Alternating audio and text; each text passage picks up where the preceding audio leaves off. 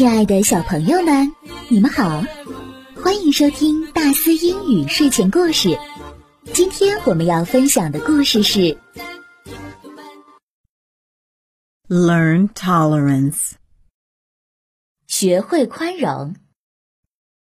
When I am making mistakes, my parents will never be angry with me. I am so thankful to them for they are so tolerant with me. I learn many things from my parents. They show me how to be a tolerant person. They will not blame me for the small mistake that I make. Instead, they will educate me in the gentle way. Unlike some parents who are strict to their kids, they will be very angry and said the hurting words making the children feel sad. Being tolerant to other people's mistakes is the best way to solve the problem. People will appreciate the kind act and make things go on the easy way.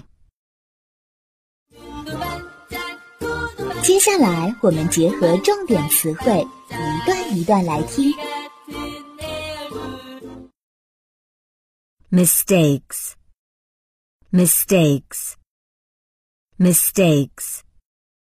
错误的， When I am making mistakes, my parents will never be angry with me. 当我犯错误的时候，父母从来不和我生气。 Thankful. Thankful. Thankful.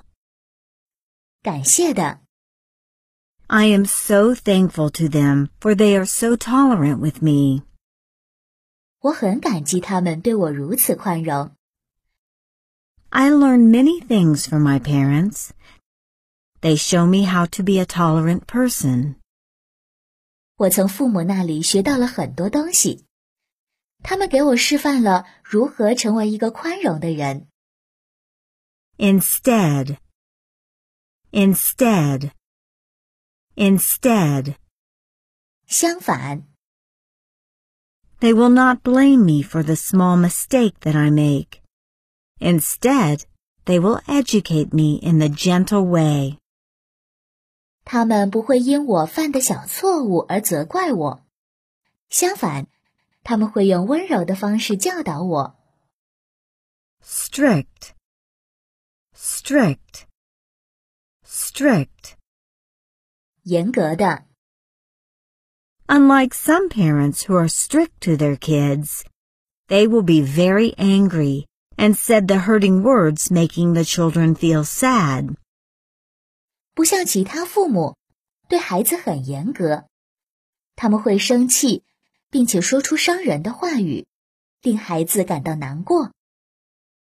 Being tolerant to other people's mistakes is the best way to solve the problem.